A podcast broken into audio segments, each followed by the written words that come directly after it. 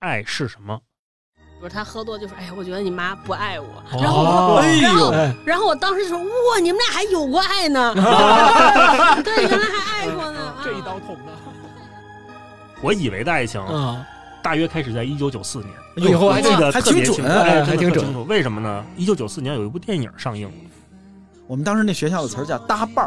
儿，啊说我们最近 啊某某年级男女生搭伴儿现象严重，啊！就是食堂里面他会说禁止互相喂饭，然后就是这就是嗯有点儿太具体了，就禁止互相喂饭。嗯然后后来我们还说呢，互相喂饭，还能还能互相喂饭呢。喂饭呢，后来被提醒了。父母无眼睛，学校不让提，然后同学之间小嘀咕。是的，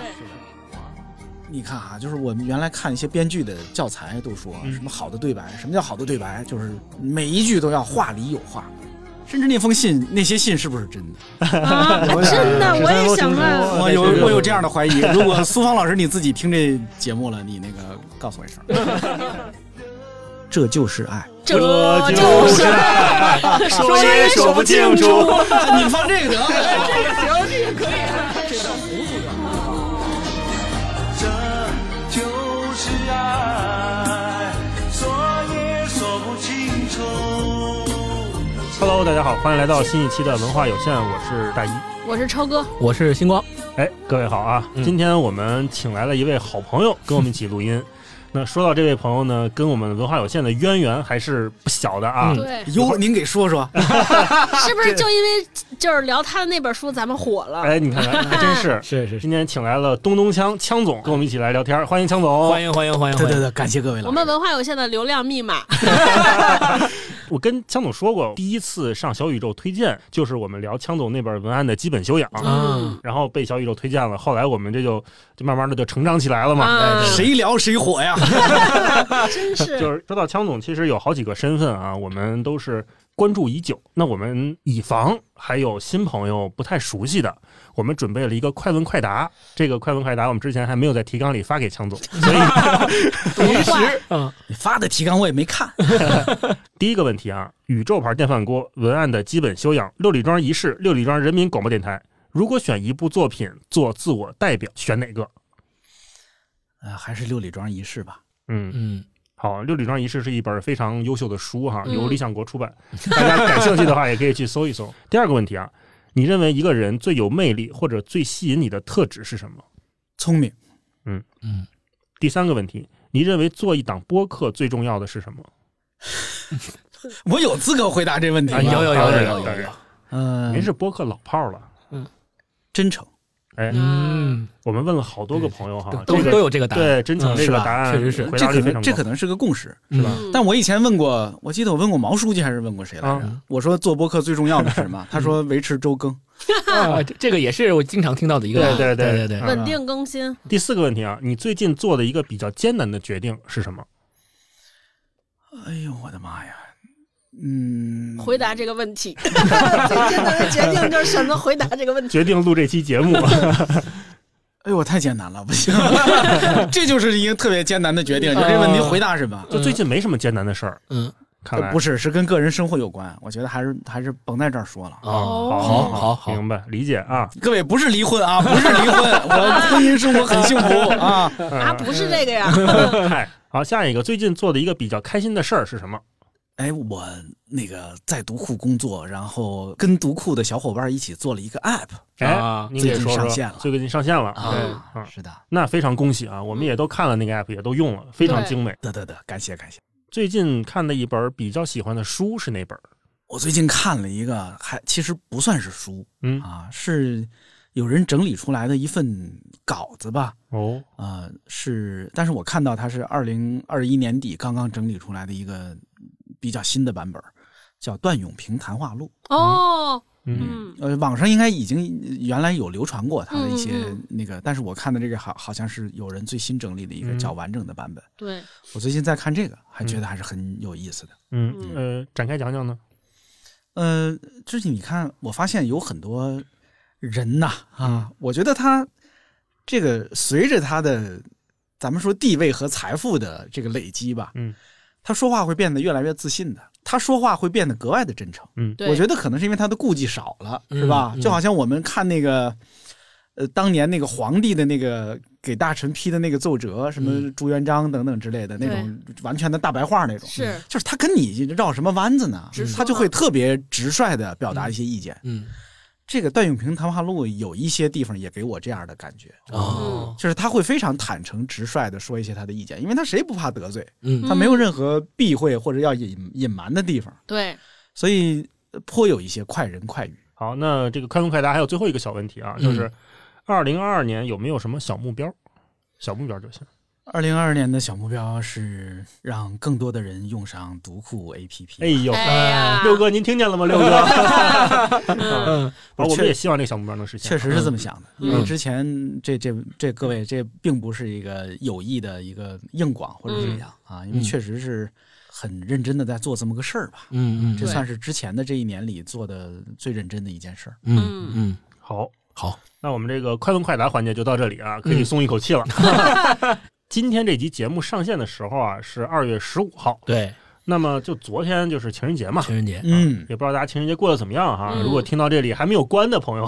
可以在这个留言区跟我们说说你情人节有没有什么特别的安排啊？对嗯那我们今天也想聊一个跟感情相关的话题。嗯啊，那众所周知哈，了解我们仨，包括了解强总都知道，我们已经不再年轻 了，我们是中年人，自认为已经是中年人 了。啊嗯嗯所以，我们今天其实是想来聊聊中年人的这个对于爱情啊、感情的这种认知上的变化。哎借着呢，我们也聊一本书，是苏芳老师最近新出的，叫做《暴雨下在病房里》这本书哈。嗯那这本书呢，我们先按下不表，一会儿再说。嗯，我们先说说这个咱们各自啊对这个爱情这个词儿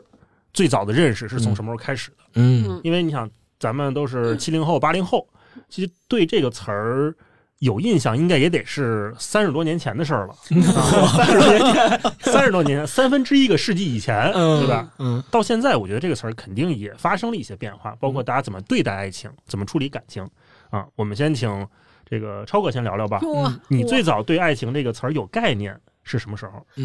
就我最早爱情有概念是对我爸我妈吵架，哦对，一吵架的时候，我爸就经常喝多了酒，让我看到了不从从来平时不为人知的那一面。比如他嗯喝多就说：“哎呀，我觉得你妈不爱我。”哦然后我说：“哎然后呦，哎然后我当时就说：“哇，你们俩还有过爱 呢？对，原来还爱过呢。嗯啊这一刀捅的，对，啊，就是因为那会儿你多大？那会儿，哎呀，我可能就上小学吧，啊，哦还没到上初中。但是我我觉得他们俩平时在给我的印象中，一方面是就特别生嗯活，就是感觉两个人特别像是一个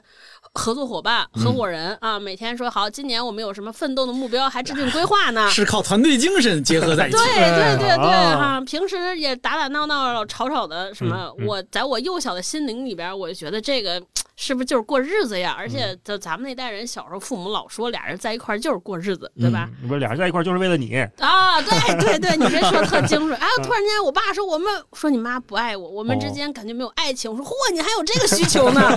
哦，啊！哦对，这这这这是个我是最早对这这个爱我是情的真没认识想到，是从反面案例来的。对啊啊，星光呢？ 我是从电视剧里来的。哦，最小时候看《新白娘子传奇》，我才意识到原来一个男的和一个女的在一起是因为爱情这件事儿才在一起有的。爱情这个东西。对，有才我才意识到有这么一个东西横亘在这两个，也不能用横亘这个词，就是有这么一个东西嗯连接会连接出出现在男女之间，嗯然后让他们两个结合在一起也是。小学呗。嗯呃，对，小学尤其看赵雅芝演的《新白娘子传奇》嗯而且那个时候特别有意思的一点是，许仙是叶童演的。对我当崩时塌了。我当时就有点儿啊意你对外，爱情就有了新的认知嘛？原来对爱情有不同的种类，是对啊后来就是从呃《新白娘子传奇》是第一次认识到说，原来爱情是可以让男女放弃很多事情，然后嗯战胜很多困难，也要嗯在一起的。啊，嗯，他们你想，他们那里边升级打怪有点那个意思，有然后法海还老破坏他们是，他们为此还愿意跟他们斗嘛。 就那个时候还毁从坏古建筑，没错，从奇幻剧里面发现说，哦，爱情是这么一个东西。嗯后来自己还看过其他的一些书，然后慢慢慢慢认识到还有不同的种类啊，国外啊、国内啊、古代啊、现代啊，不一方式不一样都不的一爱情的样方式，对对，嗯是从那儿开始的。嗯嗯啊，，枪总呢？我其实觉得好像是从童话故事，甭管是童话动画片儿还是童话书里头，哦安徒生啊什么这些，对我小时候看过一本儿，我我老去一个阅览室里边借一本儿特别破旧的意大利童话。嗯我后来想，可能还真是卡尔维诺编的那个意大利童啊话。哦对，然后呢，还有就是电视里老放一些童话故事的那个动画片儿嘛，嗯我印象中叫《世界童话故事精选》还是什么玩意儿来着？嗯但是类似于什么天鹅湖啊，什么呃白雪公主啊、嗯嗯哦，等等这些，因为那里边是会有王子公主，什么一个穷小子爱上了一个什么姑娘，类似于这样的故事的。嗯，那时候觉得现实中就生活中不知道有爱情这东西，哦就好像、嗯好像这东西就只存在那些文艺作品里。嗯对嗯就身边生活你里看不见，你是一小孩儿，你也你也也没有人跟你说这个，对没有人跟你聊这个，嗯，更何况大人的那些表现也不会当着你，对，但是确实也有一些可能是从相声里听到的，要好多呀。那嗯时候的相声里边儿，比如说那个虎口遐想算吗？呃，虎口遐想，虎口遐想没有那是爱一情啊单身小伙子，有有小有伙子最后但是他把会你救上来，不就是爱情哦吗？哦嗯哦，是，呃比如说那个施圣杰有一段叫《爱情历险记》啊好像就是说一个小伙子浑身就几分钱，但是、啊但是必须得去约个会，那里边有好多滑稽的情节，就比如说去公园他只能买一张票，对，哦那怎么办呢？他让那个姑娘你进去吧，我自己再想办法。啊，就是说俩人也不能隔着那栏杆聊啊，嗯一个在里头，一个在外头。对，是就是相声里，因为当时有很多年轻的相声演员。哦，是有爱情题材的相声，啊，所以也也会隐隐约约有一些感觉吧。嗯说哦，你说年轻人是得谈个恋爱的，说没有对象啊，是是挺苦恼的。我小时候听相声也有一感觉，就是这个小伙子没事儿周末就得去帮丈母娘干活去嗯啊，这是姜昆说的嗯啊，这换是煤姜气昆罐，嗯有一是是段是搬搬白菜什么的这些。蜂窝煤哦，嗯原来这就是爱情。 你的爱情是从这儿起的 萌没有吗，？我的爱情不是我以为的爱情，嗯大约开始在一九九四年。哎以后我还记挺得还特别挺清楚，准哎哎，真的还挺特准清楚。为什么呢？一九九四年有一部电影上映了，《嗯，狮子王》。哦，狮子王里有爱大情狮吗？子王里学爱哎，情，啊真的是《嗯狮子王》里边儿，这个到中后段儿，就是辛巴长大了，他不是在那个丛林里面跟着丁满和鹏鹏浪吗？浪着浪着发现娜娜了，就是他从小的那个母狮子玩伴儿。嗯嗯这个时候，俩人在一个池塘那儿喝水，嗯，同时电影里面就响起了《Can You Feel the Love Tonight》那首歌。哦，我小时候特别喜欢看《狮子王》，这也是我妈带我去电影院看的第一部，就是给我看的电影。以前就是可能是跟着他们去看就跟着他们看，就是家里发什么票去看什么，一点影响都没有。但是这一部是我妈专门给我买的票，啊，我们俩一块儿去电影院，首都电影院看的这电影。嗯，后来就特喜欢这电影，怎么办呢？就买那个磁带、哈原声带、啊听对原对声带对，听。听的时候啊，它就是有那个中文版的嗯， A 面，对，然后英文版在 B 面，我就开始听那个磁带。有一首歌就是这个中译版，就是呃，今夜你是否能感受到我的爱？嗯嗯，我记得特别清楚。我每次听到这首歌的时候啊，带着随身听嘛，我就瞟我爸妈，我说：“哎呦，放这歌，就我能听这个吗？他他俩唱爱情，嗯就你能感受到我的爱，嗯不太好意思。”啊，嗯然后？呢，有的时候我爸妈一来，我就做贼心虚啊，我就赶紧把那歌再往后倒倒，嗯，不能让他听见这再个，嗯赶紧倒到生生不息，赶紧倒到什么卡库纳马塔啊对，还郭达玛塔塔。然后那会儿就突然发现，哎，原来爱情还挺美妙的，嗯挺好听的。然后哦再往后九，四年你多大来着？九四年我应该是六七岁吧，嗯，哦，那还行六七岁、啊。七八岁，嗯，差不多能看懂了。再往后就是小燕子、赵薇，《还珠格格》那会儿还没觉得是爱情，总觉得她跟五阿哥是特好的好朋友。就是胡闹嘛，哎，对，哎嗯就俩一块玩嘛，对就咱们妈都呀，有《哎还那珠格格》那会儿你还没有爱情呢，没对有那会儿真真没觉，得。啊，到什么时候就是也是从小燕子开始，小燕子出了磁带，我的妈呀什么站在天桥下等着他带我到什么一个什么地方，嗯啊，嗯，那首歌一唱，我发现，哎呦，这好像不是我们那个小伙伴之间的感情，好海像可变枯了。石可烂，天可崩地可裂，对，就到那会儿我才开始慢慢，那也是小学嘛， 啊小学四五年级了那会儿，嗯，开始觉得说，哦，好像有一种新型的感情在我身边产 生了， 新型的感以情，前没认前知。所未有的新体验，哎，对，嗯真的没有，因这为嗯是男女之间的新的连接，新的连接。对，然 嗯后我就想问问你们啊，顺着这个问题，就是当时你们身边的人，比如说学校啊、老师啊、家长、同学啊，是怎么处理这个概念的？大家聊的时候是不是也不太一样？我妈和我爸对这事儿还挺拧巴的。我嗯妈其实是文艺女青年，我妈本来是语文老师，嗯上课的时候还带着学生念什么蒹葭，就是就是念《诗经》里边那些嗯特别蒹美葭妙的苍爱情。苍，白露 窈为窕霜淑女，君子好对逑。她都是嗯爱念这种爱情事，而且我妈自己也特别喜欢看《红楼梦》，看好几遍，每遍都哭那种。呵啊嘿，对，但是她就是压抑这，她就当时我妈就认为女孩谈恋爱或者过早的陷入爱情之中是没出息的表现也许啊，他看《红楼梦》哭啊，都是看到刘姥姥那儿哭。啊、我没有，我妈真的就是文文学女青年，然后她其实特早结婚，嗯，，可是她就是一直认为她人生当年的不成功或者没有变成无疑，就是因为太早结婚了嗯哦， 哦，然把叔后叔给耽误了。对对，真的被家庭、被爱情耽误，所以对啊我的教育就是，我记得有一次特别印象深刻，我当时早恋嗯，被发现了，我其实确实挺早恋的，我初一应该就开始谈恋爱，嗯，然后被我妈我爸发现，我妈就当时特别批评我，就是她对于早恋这件事的定义，就认为说你完蛋了，你人生完了，说那我还花钱培养你上什么学啊？你回家结婚得了，生好几个孩子。啊，啊啊啊！就是谈恋爱，这女的就完了。嗯就是这么定义这事儿的。嗯所以，嗯所以我觉得，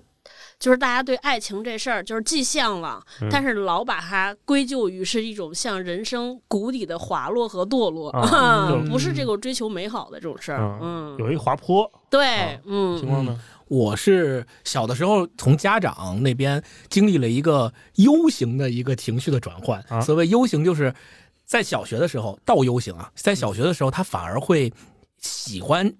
去问或者去逗你，就尤其是在上小学和小学的时候，因为你小嘛，啊，他会逗你说：“哎，你跟你们班哪个小女孩关系最好啊？”哦。，然后，如果你是能说出来一个，或者他真的知道你跟哪个小女孩关系好，他可能还会说：“你看那个，那不是你青梅竹马吗？”所以就觉得还没有这个概念。但是大人们呢，都喜欢拿这个来逗他，嗯这个是倒 U 型，刚往 上走，然后你等高着峰再往再往大一点，像比如要快上初中了，进入九年义务教育阶段就就了。开始对这个早恋的问题啊，就是防微杜渐，对，就是开始严防死守。嗯就不仅是家长，而且学校里面的老师也会老说这个事儿，对说你们不能早恋啊，你们要要注意学习。嗯甚至于就是我们班里面有一些思想比较开明，不是也不叫思想开明，思想比较走在前面的同 学，啊男生女生在一起关系稍微好一点，也会经常被老师叫到办公室里敲打敲打敲打，嗯说你们怎么回事儿？说我不是说了吗？不能那什么啊，以后少那啥，然后就就会有这种情况。嗯那个时候你就会觉得好像这是这是一件。不那么好的事儿，嗯确实会影响学习，影响生活。嗯，坏孩子才这样。啊没。错，但是你看，一旦高中毕业进入大学之后，就一下好像大家又进入了一个开放的世界，然后就一下不管子了大家就觉得一定得大家大学里谈个恋爱，对，嗯对，就 等你大学毕业还得催呢。对，就进入了一个倒 U 型的这么一个概念。所以这个是我从小接受，就是家长也好，呃，老师也好，社会上也好来的这些信息。嗯嗯，我小时候，我印象中就是大人否认爱情这东西的存在。哎，嗯我身边的大人就是，不管是老师还是家长，他们也像刚才说的，他们也不在我面前表现出他们的爱情，嗯他们也不跟我谈论这些。对，当电视上当电视上演任何跟爱情有关的节目，他们就假装不经意的换个哎台。啊，去拿个水果 去，嗯然后呢，如果在学校里边儿，呃，第一老师哈、是不会跟你谈爱情这个东西的嗯啊，哪怕是有些课文里边说这个表现了他俩纯洁的爱情啊，嗯孔雀东南飞，嗯对反对正，爱情都是纯洁的嗯，啊。老师也只说到这个程度就 得了。要不然就是革命情谊。嗯对，然后现实中呢，对于同学们之间，嗯，老师的做法就是：第一是不允许爱情这东西存在；对，第二，如果我看出一些苗头来了，扼杀在摇篮里。我否认你那是爱情。对，啊这啊个就是对如果是是是如果哪个男同学跟女同学俩人关系亲密，嗯走在一起了，老师会说，嗯，当时我们那个学校有一词儿，我不知道在其他地区、其他年代有没有。啊，我们当时那学校的词儿叫搭伴儿，啊说我们最 近啊某某年级男女生搭伴儿现象严重，啊！就是你看哈，他那的哦是这哎个什么时候？是小学还是中学？中学，中学中学他哦连早恋这个词都不说他不提他他否认你那是恋爱。嗯哦，他单独找你训话的时候，也会跟你说：“你们俩人瞎胡闹什么？你们俩那个、那根本就不是真正的你嗯们你们懂啥呀？对，对就对，你们懂什么呢？等你们再大点，就会发现现在这简直都是胡闹。对。是你们都见过谁呀？你都这么大人，都就都见过啥？他就好了。我想起不相干的，这这嗯特特无聊。就是小时候说，哎呦我腰疼，然嗯后大人就说，小孩子哪来的腰？没错，没 错，真对 是就是这意是这思，意思，啊就小这孩子意思怎么能没有腰 呢？对他否认你那个是爱情，嗯嗯，但是其实哎，因为我当时也听过这种训话、嗯啊， 哎呦，显然也是犯了错误。嗯听到这种训话，我心里是很不以为然的。嗯，对吧？就是你说，嗯就好像我腰疼，你说我那不是腰，那我那我哪儿疼？嗯那我反正是疼了吧，对对吧？嗯是，那这个事儿也是一样的，它它是一个不容否认的东西。但是当时好像大家觉得我否认你这个东西存在，你就不存在了，你就会接受这个否认嗯，嗯并且把这个事儿就它就化嗯掉了，它就挥发掉了。那我想起我们学校那个否认这件事儿，有一个特别有意思的，就是食堂里面他会说禁止互相喂饭，然 后就是这这就是有点儿太具体体，了，就是禁止互相喂 饭。嗯然后后来我们还说呢，互相喂饭，还能还能互相喂还饭能呢互相喂饭 呢，后来被提醒了啊啊。！对对，所以总结下来应该就是父母无眼睛，学校不让 提，然后同学之间小嘀咕，嗯是的对是的真是的是这的样，啊就嗯是都是这个一种东展西开，就是你禁止不了它嘛嗯，它在民间流传，嗯它反倒变成了一个非常隐秘的、珍惜的一个东西，对，就好像谁拥有这个东西，哦呦，厉害了。了不就起是了。就是他不光是掌握了一个稀有的资源，他甚至可以为此而骄傲，嗯是是吧？嗯对，是所以这就到了下一个话题哈，就是什么时候发现这个概念往深一步走了？嗯就是刚才我们都说家长、学校在掩盖这个东西，但慢慢的这东西是盖不住的，我们都知道嗯。是什么时候你发现这东西不是他们说的那样儿？嗯，啊嗯我是后来看小说哦，就是什么时候？嗯，应该就是初中，哎、不是或者是初中以前就四五年四五年级吧，啊，快上初中之前看，就是那个假期上小小升初考完试了，看什么《简爱》啊，《傲慢与偏见》啊，哇，就是停不下来，说这也太好了，嗯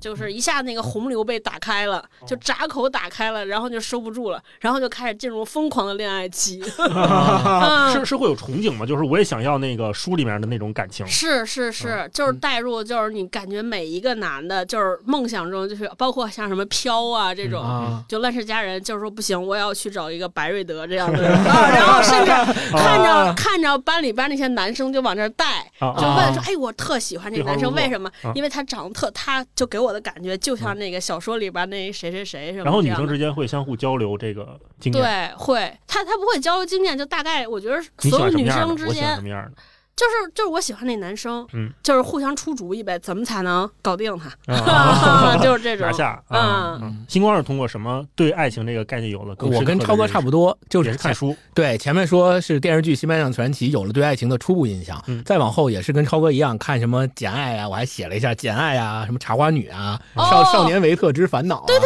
对之嗯类的这种，都是这种名著，通过这些世界名著来了解对爱情的一些憧憬。但是有一个特别有意思的现象，就是这些世界名著里面描写的爱情，还都是相对来说比较纯洁的纯洁、嗯比较高贵尚的，对。嗯嗯然后后来再往后，比如上初中的时候，假期放假，我看了一个电视剧，不也不是叫电视剧节目，应该你们也看过，叫《红蜘蛛哦，对就是对对，就就是就就是这种女的犯罪，》。对，然后女犯性罪犯罪案件的，对对对对，就是这种犯罪案电件视的这专个题。片儿，对，对后来我才发现，原来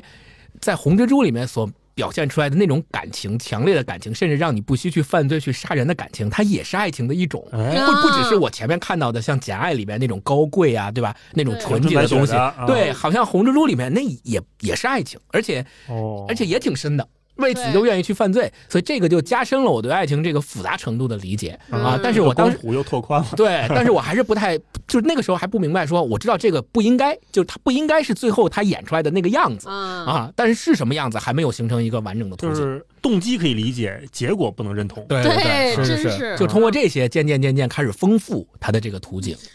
哟，原来还有这样的呢， 对对对，这么多种是的，啊是的是。我还我那个时候只看标题，我不看它里头写的是啥，嗯所以那个时候什么野性的呼唤啊这些我都看。那野性的呼唤，我以为是一个什么讲讲狼人的什么一个故事，后来原来是翻动了物。世界，对，后来翻了半天，发现不是，但是呢，嗯看完之后也也挺舒服的，嗯也感觉挺好的。就我我为啥对这这本书印象特深？我记得我上我就是从初中开始喜欢一男孩初恋，我们俩在一块儿，但是那个初一就在一块儿特短，啊，就是当时我们俩在一块儿的时候，他可能是他喜欢我更多，嗯然后后来特短时间就分开了，然后我就开始了我一路追求他、倒追他而无果的漫长历程。嗯，然后后来我给他，我送过一本儿。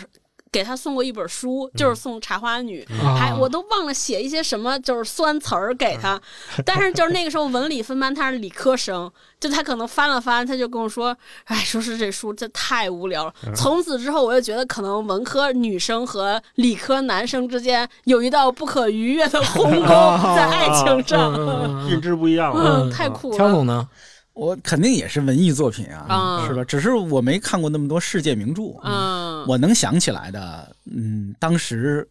勾勒出来了我心目中那个爱情样貌的那个东西，嗯，第一个是三毛，台湾作家啊三毛，哦但这也是因为我当时，嗯，我的初恋女朋友，我当时喜欢的女孩，她是一个从十二三岁，我不知道为什么就特别迷恋三毛。啊， 然后我是因为她，我去买了一套，当时我印象中是湖南文艺出版社有十几呵十几册一套嗯三毛的一个散文全集，要看一本一本看，是挺好的呀。对于一个少年来说，是三毛写的那种爱情，真的是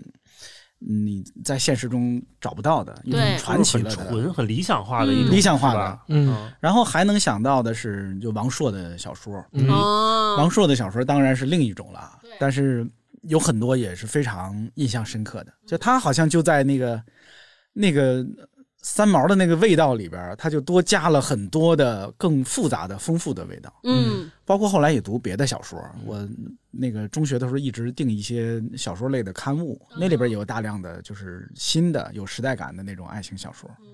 其实还有另一个，你看你们都没提，嗯流行歌。啊，对，哦是哦是真是，刚才是想真问是啊对就就没有歌启蒙的哦嗯吗？对，啊当时那就是你小说什么之类，不是人人都读，流行歌可是人人都听，嗯大街都放嗯那啊谁也躲不掉里边那些嗯爱情歌。嗯啊，印象深刻的是，我上初中的时候，我上初中就住校，嗯我们那宿舍里边那个一些男生，他们主要听的是张信哲，哦，信仰，啊爱就一个字，对，爱如潮水。嗯，然后我我当时在听李宗盛，哦，啊哇，不一 我是样，大不一概样，我是大概对九四九五年或者再稍微稍微晚一点，我就我开始听李宗盛了。当时，嗯，哎，当时觉得李宗盛好啊，就写对，的好会写呀，写的微妙啊，嗯就是那会儿就这么老成了，是的，是的。要不人家能写文案的基本 修养，就当时的，你像李宗盛的那些《爱如潮水》啊，《寂寞难耐》啊，嗯什么呃，没有人知道啊，嗯等生命等，中的精灵，生命中的精对灵嗯这些歌，都都非常好，你就是觉得他好像就走得更深一些了，哎对，嗯是吧那？说到这儿，我们让枪总挑一首歌，我们放一放。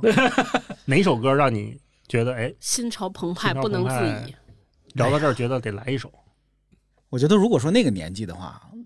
让我想起我印象最深的一首李宗盛，就是那个《没有人知道》，特别少年期啊，嗯，嗯好是的，大家可以听一听。没有人知道，没有人知道我的心，我的心，没有人知道，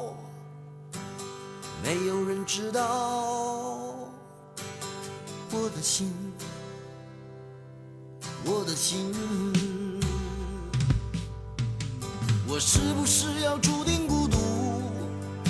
去面对以后漫长的路，陪伴痛苦，寂寞无助。我多么希望回到最初，走我自己该走的路，迎向未来，不怕输。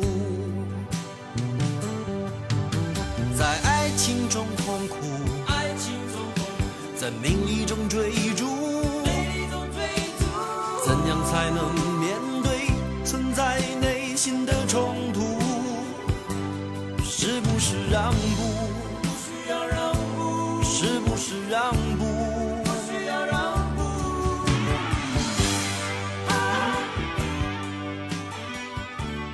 那我们接下来就来聊一聊下一个话题啊，嗯就是刚才我们前面说的苏芳老师这本书《暴雨下在病房里》啊嗯啊，我们刚才前面主要是聊一聊我们少年时代的爱情。为什么今天要聊这本书呢？因为我们觉得里面好像是写了中年人以及中年再往后的爱情。嗯里边儿我看着看着我就脊背发凉，好像我身边的人也陆续经历着，嗯因为我们的同学、有的朋友，好像真的是有的时候会直言不讳的跟我们说说，哎，他的最近的感情发生了一些变化，他最近家庭的组合发生了一些变化、哦啊，有些人离婚了，有的朋友可能遭遇了一些不愉快嗯啊，嗯有些朋友可能嗯找到了新的愉快的归属。嗯如果说这本书放在五年前、十年前让我看，我肯定是看不明白的。嗯嗯为什么现在拿出来看呢？就是因为枪总跟首先跟苏芳老师是朋友啊，嗯写了推荐语，而且我们跟强总聊的时候也发现，在不止一次的时候，强总给我们推荐过这个书啊，说写得好，嗯所以我们就说今天一定得拉着强总，我们来聊聊这本书。嗯首先呢，我们先说，如果用一个词儿来总结一下您读这本书的感受是什么词？强总，啊我其实首先想到的一个词儿，我不知道它严谨不严谨。嗯，嗯我我完全我不是一个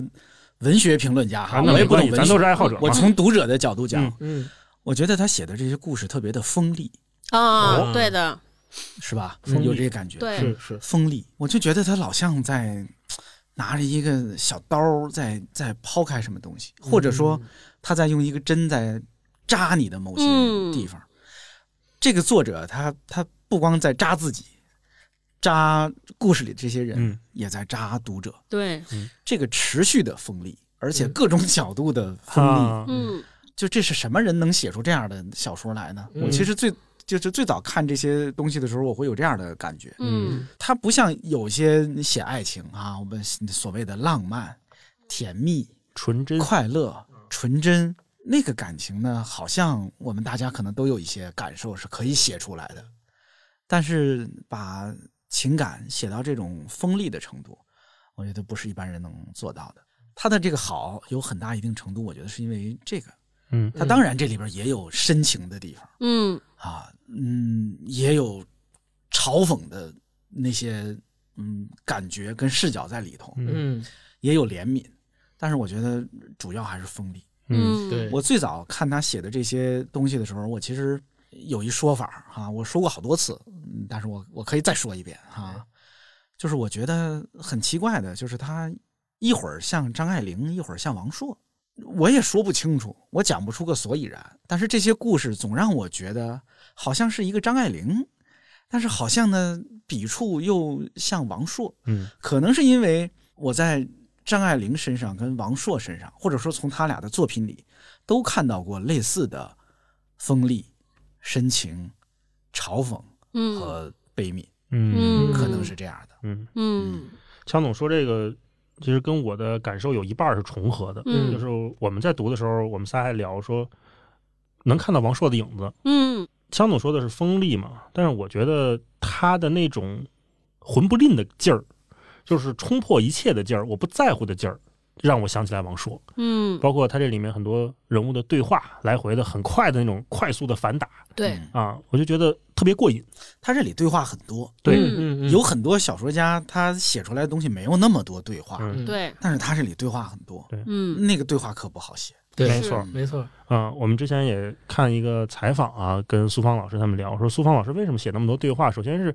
他有过当编剧的经历啊，他哦的第一份工作就是在一个影视公司和人家一起做编剧嘛，哦，所以他对这个对话能产生的力量，他可能更青睐一些。嗯嗯、他也说说他觉得在对话读者读对话的时候，可以去猜或者是去体验更多的东西。嗯因为比如说一个人进来了，发现哎，咱四个正聊呢，那这四个人聊什么呢？聊到哪儿了？对啊，可能是半截儿开始的，嗯然后可能会猜测这四个人的关系。但如果说作者从一个上帝视角来一个平铺直叙，超哥说了什么，他是怎么想的，星光说了什么，枪总说了什么，那可能就没那么多没那么大意思了，对，没有那么多想象空哎，间，没那么多空间了。所以这个又对作者提出了一个新的要求，就作者你能把自己东西摘出去多少？嗯就是你你想表达的是一一屋子的东西，但是你就抠了四个人坐在这儿嗯啊，是挺难的一件事儿。嗯嗯所以那超哥，你读这个书的感觉哎，一个我词儿我跟枪总很像，我读完这就觉得冷，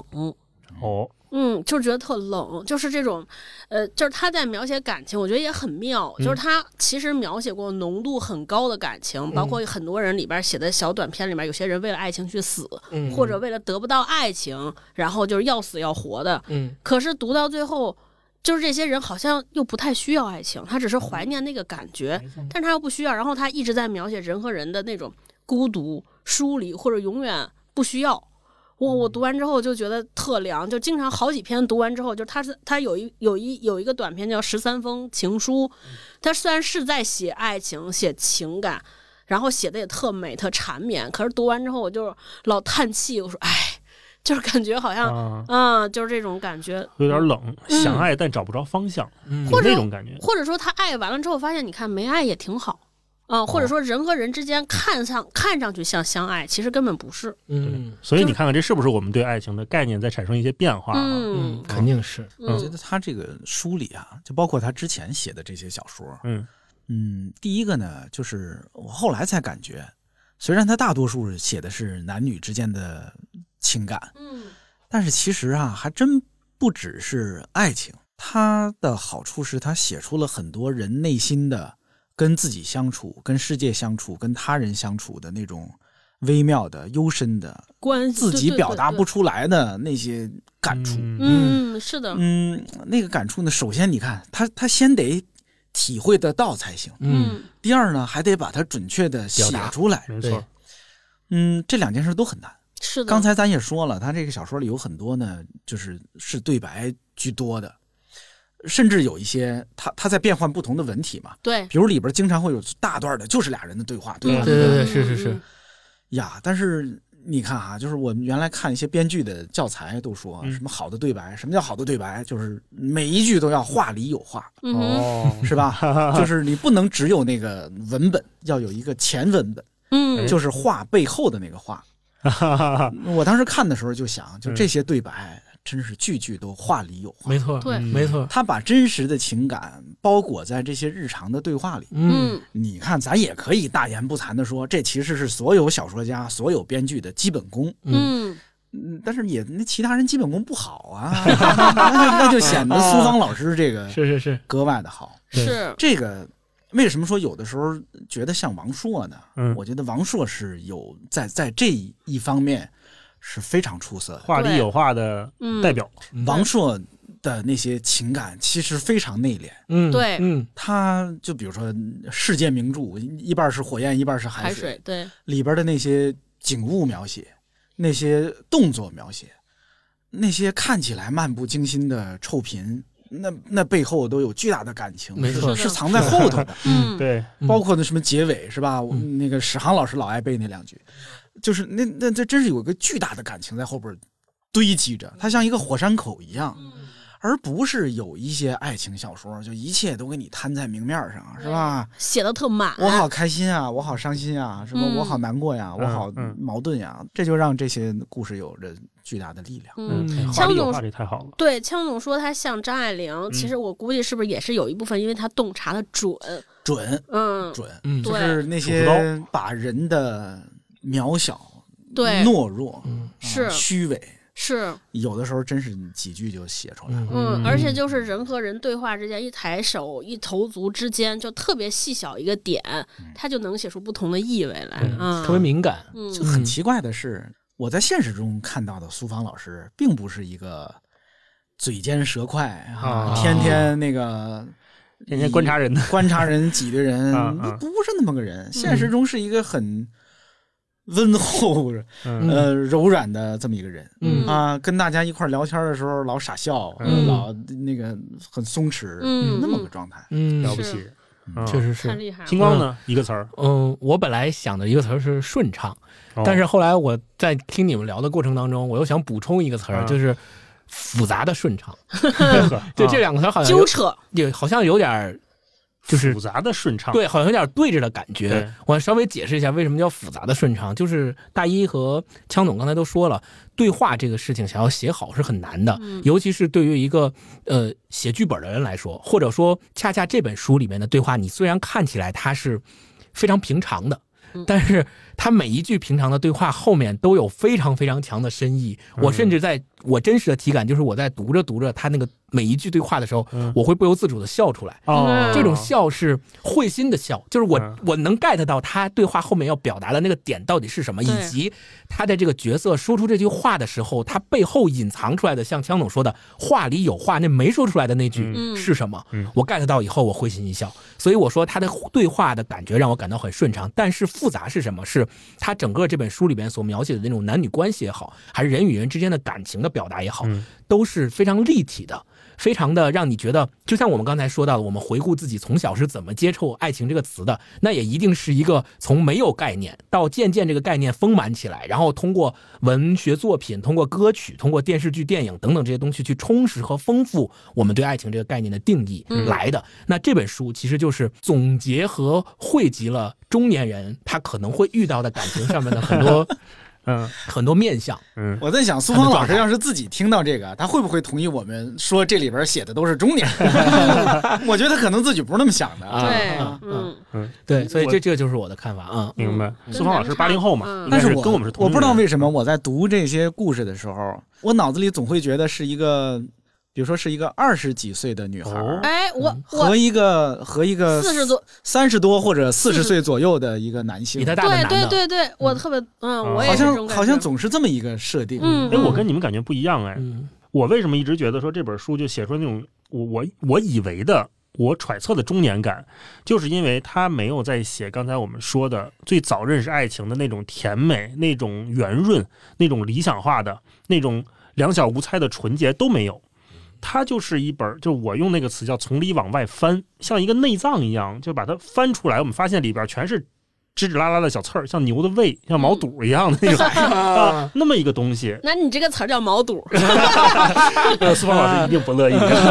但是我是觉得，我看到了身边的很多人到中年的朋友，他们对爱情的态度，或者他们处理感情的方式，非常像我在苏芳老师这本书里面看到的陈年和王小麦的相处模式，可能都有各自的牵绊。都有放不下的东西，但是又有都有各自的欲望和想给出的、不想给出的、不能给出的东西。我觉得这种牵绊感，这种好像被拴了一个大铁球一样的那种感觉，是中年人再次面对感情和爱情的时候的那种无可奈何，嗯嗯我挣脱不掉啊！我不是说年轻的时候我为了你我去飞到另一个城市啊，我漂洋过海来看你，没有那个，就是没有那个，嗯我在这本书里面看不到。啊，嗯所以我是觉得他给我的感觉就愈发的真实，他仿佛在预言着接下来很多人的生活。嗯，我不知道为什么，我能懂你说的那个，嗯但是我又隐约总觉得他书里写的这些不止，男女啊，嗯是很爽利的。嗯哼，嗯，就是当他们面对自己的感情的时候，他往往有一些非常，呃，我想不出别的词儿来，就我觉是得爽利的那个，那但你个不那觉得一面很多是背叛和不忠吗？但我觉得他们特别知道自己要什么，对，嗯就是他虽然有那些细腻的、牵绊的、不得已的，嗯呃，让他变得复杂的而不那么单纯的那些感情的细节，嗯，但是他往往又有非常爽利的，让人看了觉得特别畅快的。啊，对，嗯对这是那种王朔感，我我我也我也同意那种畅快，但那种畅快是我们在日常生活中或者公序良俗里面我们无法做到的事情。我是这么觉得，我是觉得就是在这本书里边儿，什么所谓叫中年人的爱情，嗯或者什么更成，我更愿意称之为更成熟的爱情，就是大家对“爱”这个词有了更多面向的理解。就比如说咱们年轻的时候，比如说所谓背叛这个词，说我我我在你们俩之间只能二选一，我爱他就不能爱他。嗯但是你你发现人成长或者人长大了之后，你突然间对这种所谓叫忠诚或者二选一之间的爱情会有其他的看法。啊、我我我就是举一我特切实的例子，就是之前我有没有有一好朋友。就是用道德上或公序良俗讲他是不对的。他他他有一次喝醉酒，我们知道他在外边儿除了他太太之外还有好多女孩儿。他说我特别爱我太太，我也特别爱那些女孩儿。就是我二十多岁听的时候，我觉得这就是混蛋，这男的是一个混 蛋渣男，嗯啊，对吧？就是这时候的借口，怎么可能？但是真正你长大了之后，你会发现，这个爱其实有的时候就是这样的。我爱这个人，我也爱这个人啊、但是我是不是爱他，就要和他结婚过一辈子？就如果用公序良俗的那个视角，对或者用道德的眼光来看一个情感故事，嗯，嗯，就想象空间不大。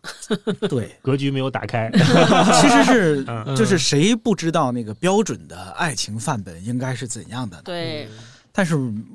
你看，这就是我们提到中年人啊，嗯我或者我们用一个更好的词儿，更加对一个成年人，对嗯，一个成熟的人会知道人的情感没有那么简单，对，没有那么线性，嗯，没有那么单纯。对，大家都是活生生的人，每个人的感情都是复杂的。嗯，没错我们不是每个人都能按照那个标准的范本度过我们的一生啊，嗯尤其是在你的内心世界里边，嗯你是按照一个标准的国家规定的，或者说全民公认 的那一个范本来度过你的对一生的。嗯对，是的，那作家就是要写这些东西，嗯作家就是要写那些超出日常经验之外的，是，呃，复杂的面相，复杂的面相，嗯以及甚至是拓宽我们日常人的情感体验。没错，嗯我们一辈子也干不出这种事儿来，嗯是，我们一辈子也经历不了那么极端的感情。嗯，但是就感谢这些作家呀，嗯，他能让我们在阅读这篇小说的时候，去体验一下那样的情感经历。嗯过也许干我，瘾， 也许我们体验完之后会告诉自己，哎呀，原来是这样的，那我对一辈子不要这样。嗯嗯这不就是这个作品的价值吗？对嗯，当然，也有可能有些人读完了之后说太好了，我就要去这样生活。嗯，也挺别好，管他带我们领略这样的苦还是这样的甜，反正他是拓宽了我们个体的情感的体边界验，经验，拓展了那个边界的、嗯或者说那个阈值吧。嗯，对，我觉得这是对这是对非常好的。嗯是是是，我觉得得我们刚才可能两个概念混在一起去讲了，一个是作家写作的动机和作家的态度，另外一个是我们如何看待这里面的角色他们处理感情的方式。前者就是刚才我们说的，就是苏芳老师他去写这本书的时候，他抱有的对世界的态度，嗯或者说刚才枪总说的一个作家他应该带给世界的东西，这个丰富度是在这本书里面体现的非常非常好的，嗯是一个完全淋漓尽致的。嗯我也完全同意说，刚才通过这本书，我们看到了不同爱情的面向，不同人他们要处理的困境，嗯，这是非常非常好的。另一方面，我也说，成年人或者是成长之后的人对待感情的嗯状态，它存在着隐瞒、欺骗。这个也是现实，嗯，刚才我们也讨论下来，就是这可能是人性的一种，它可能就是客观存在，对它这种正面还是负面，它只是我们后期给它加上的。对对，那我们可能这部分我们就不做评判了。嗯嗯嗯，我我自己觉得，就人类的情感啊，就是具体到比如说男女之间的这种感情，对，其实存在着大量的模糊的地带。对对对，所以复杂嘛，嗯，这个模糊啊，我我其实原来想过这么一事儿，就比如说，呃，一男一女俩人分手了，啊、经过一晚上的长谈，第二天俩人分手了。这个时候，你如果分别把这俩人拉到一边儿做采访，第一，昨天晚上你俩说了什么？第二，你俩是因为什么分手的？呃，你放心，你会得到两个完全不同不同的答案。嗯就是大家的理解、大家的回忆、大家的感受都不相同，这里边儿也也恐怕也难以做出一个什么评判来说谁谁是对的，谁是错的，谁是真的，谁是假的，连一个晚上的谈话都难以被真实客观的描述下来，嗯更何何况况是一对段复杂的感情经历。对，咱们不是讲，就是对爱情的认知是看什么作品，就是一点点进步或者一点点提升。我到后来，我一直认为我特别喜欢描述爱情的，其实是王家卫的电影。我觉得就是那个给我上了一个哦大师级的课程。我觉得就是那个最美妙的，其实男女生之间那种暧昧，嗯，就是枪总说的那种模糊不清的边界。嗯就是我们小时候，我觉得特别容易，或者年轻的时候，就是青春期或者那种青涩时期，就是特别知道有一个界限，说在过了这一刻我是爱你的，嗯，退回来我就不爱你。特别笃定，对。嗯啊，但是你就看王家卫那些电影描述的，都是你没法描述说这他俩这样有没有爱了，现在嗯爱着还是不爱着啊、但是这种我觉得才是就特别美妙的人的情感经历，就是这样才是永远值得回味和隽永的东西。嗯那对些特别容易说清楚的，也特别容易忘。嗯， 嗯对，我记得，得听人说过，说我忘了是谁写的了，嗯说这个爱情里边最美妙的时刻是哪个时刻？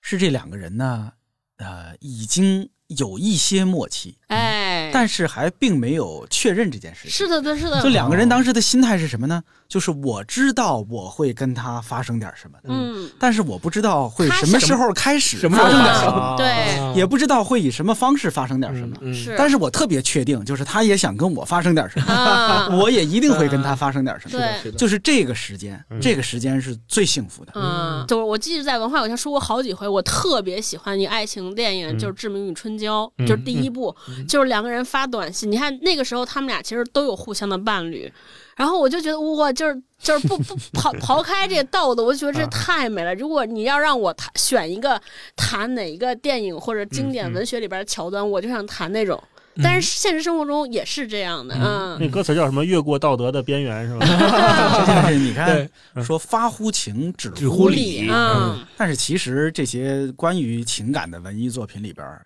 往往有一个特别好看的瞬间，就是突然他俩不止于理了。对啊，是的，嗯这可能的是我们这些普通的俗人呐、就难以体验到的那么一个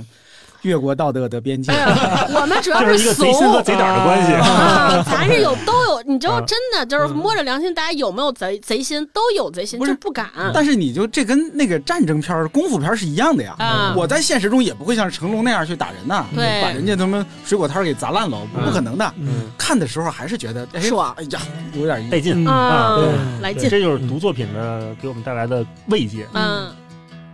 你是我生命中的精灵，你知道我所有的心情，是你将我从梦中叫醒，再一次，再一次给我开放的心灵，关于爱情的路。我们都曾经走过。关于爱情的歌，我们已听得太多。关于我们的事，他们统统都猜错。关于心中的花，心中的花，心中的花，心中的花，只对你一个人说。对，那接下来我们就进入这本书，再具体稍微聊聊哈。嗯因为刚才超哥提到了一个点啊，就是说提到了《志明与春娇》。嗯，我在看这本书的时候，我一直觉得这个陈年和王麦就是不同版本的《志明与春娇》，就可能哦是李雷和韩梅梅啊，可能是小 A 和小 B，可能是小明和小红。嗯，因为这本书它有一个，如果还没有看过这本书的朋友啊，可以先跟大家简单介绍一下。这里面呢，一共有大概十一个故事，嗯十一个短篇，其中大概有八九篇都是这个王麦和陈陈年年这两位主角构成的故事。嗯同时呢，陈年和王麦这两个人设又在这八九篇故事里面不断的变换，嗯有年龄的变换，有身份的变换，嗯有自己婚姻关系的不同的变换。嗯啊，可能当了父亲了，可能是刚刚初恋嗯啊，，都不一样。对，所就以是在在在苏方剧团里，只有两个主演，一个啊哎叫陈年，一个叫王麦对。但是这俩人每出戏扮演的角色不一不一样。样，情节不一样嗯，对，我听说是因为想不出其他的名 字，这应该也是真的。啊那我们接下来看看哈，就是这本书里面它也有很多描写的非常动人的地方，嗯我，们来轮流分享分享。超哥先来吧，哎，我这个是不是太得罪人了？怎么了？我我特别喜欢两两段儿，我记得我昨天还抄下来，就是可能是不是对你们三位都特别不 好？ 我觉得这个是一个意思，我合起来念。他说，啊哦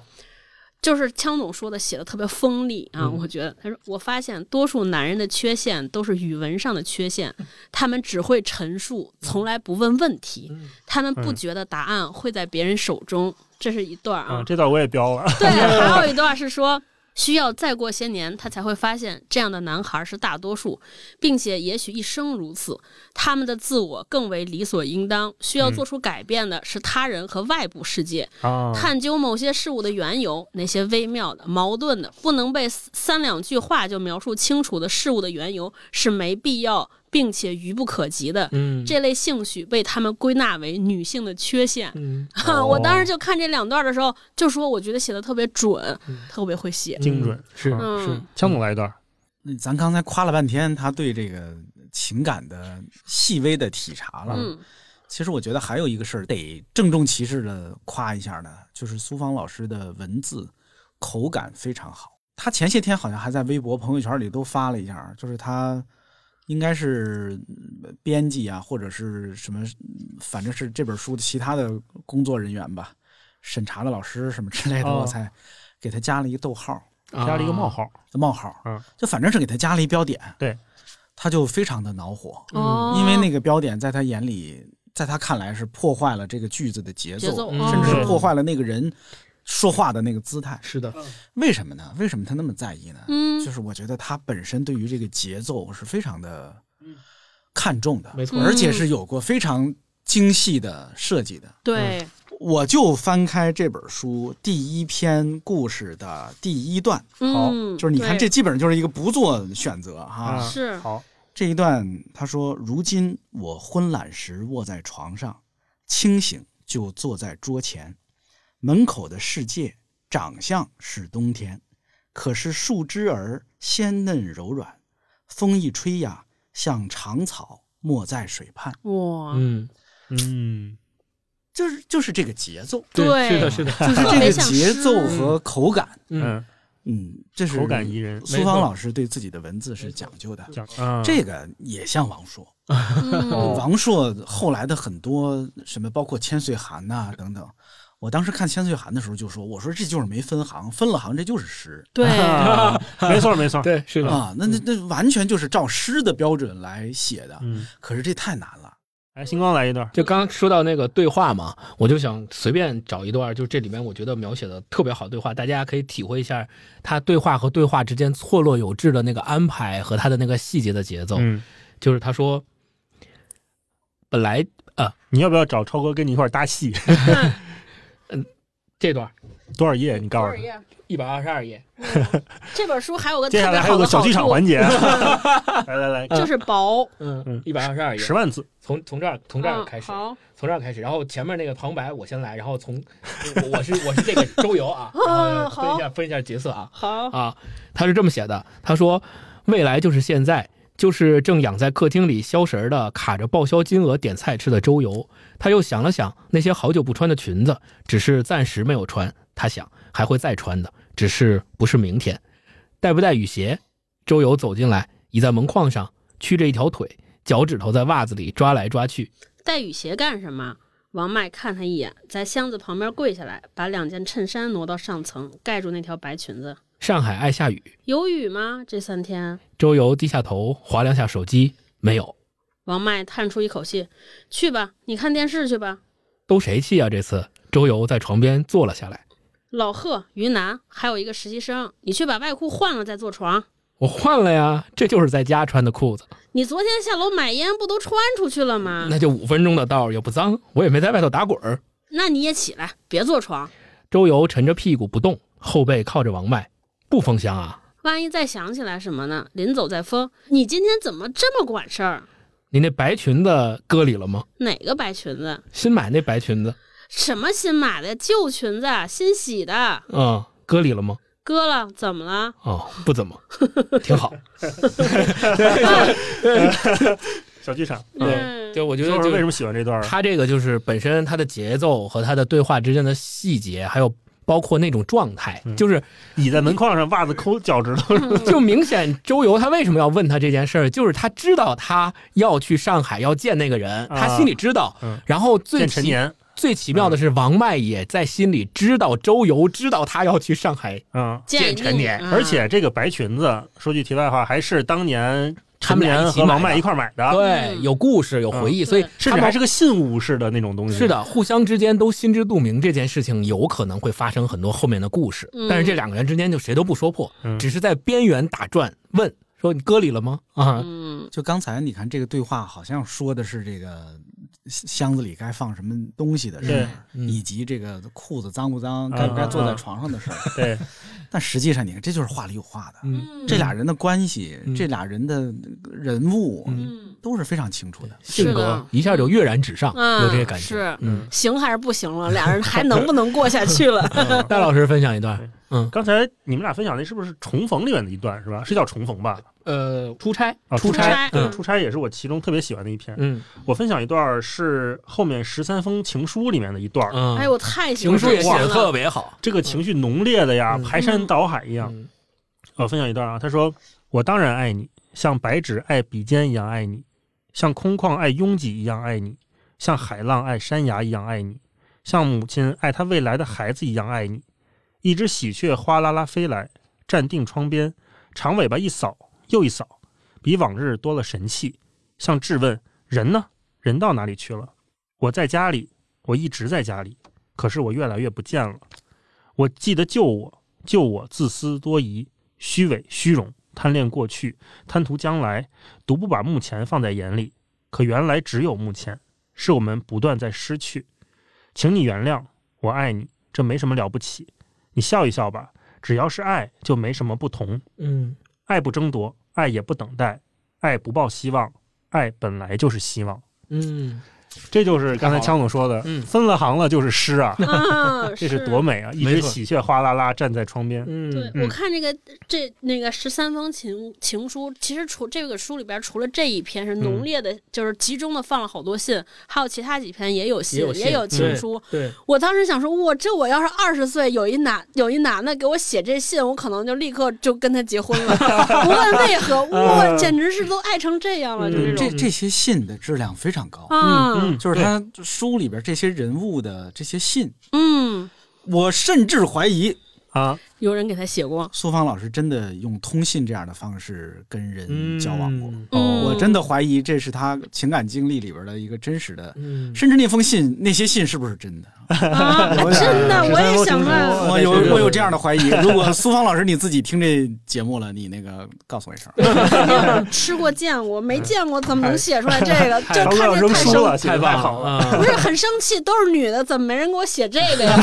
啊，哎呀，我没成为作家是嗯来我有们原因的。再来一轮哎，超哥再来一轮，超哥再来一轮，哎呀，太好了！我在念哪段儿？你看我这都贴满了这本嗯，书。我再找一个啊，也是这个也特诗。他说：“从前我们仿佛没见过死，所以从来不花时间仔细活。今天撒谎，明天圆，昨天欠账，后天勾，打一枪换一地儿，分分钟所谓和解、撤退、重生。偶尔心里过意不去，但只要腿脚不停，就过得去。”就这一段儿，就他也是，就是写了一个人的感受，其实特短几段儿，你我就觉得这写出了好多人的一生，或者写出一个社会现象，其实也对，对吧？嗯？就我们匆匆忙忙的，就是觉得说，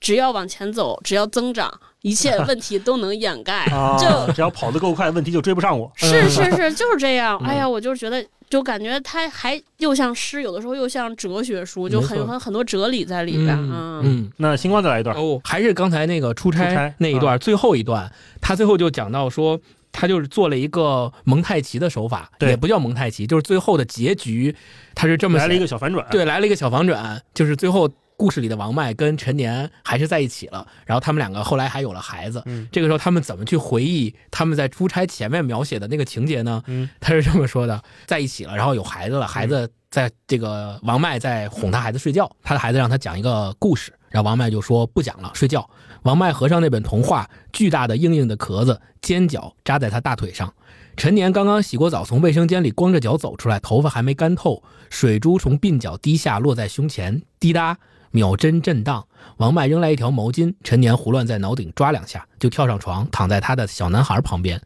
从前呀、有一次你妈惹我生气了，我就不理她，好长好长好长时间我都不理她。然后有一天她来找我，求我跟她和好，我就骗她说我结婚了，我跟别的女的结婚了，把她吓傻了都，吓得直哭。小娃娃咯咯笑起来，妈妈你哭吧。我没哭，王麦温柔地说：“我根本没哭。”然后就结束了，嗯啊，就太美了，这个对这个我结局看到这儿的时候，太温暖我了就觉得，哎呀，对太温暖这了。故事得救啊，这故事拯救故事。呃对我当时看这个的时候，就只觉得感谢苏芳老师，嗯感谢他给了这个故事这么一个一个完美的结局，对对，嗯 而且这两个人非常可爱，就是惹我惹我生气了，我好长时间没理他，对赌气似的。嗯，啊而且你看他写的多精致、多精细，说那个童话书合上之后，厚厚硬硬的尖尖角角扎在扎大在腿他大上腿上，嗯，然后另外一边是秒针滴答的走了一下，对，哎呦，嗯这画面感一下就出来太会写了了，真真的是是会细写节啊敏感的程度嗯太棒这了。真是写过剧本的人啊，嗯是他知道在哪儿要有一个特写，他知道让读者嗯有一个看到空什么嗯嗯啊，但是好像能把握那个节奏和我们的眼光。嗯对嗯，我就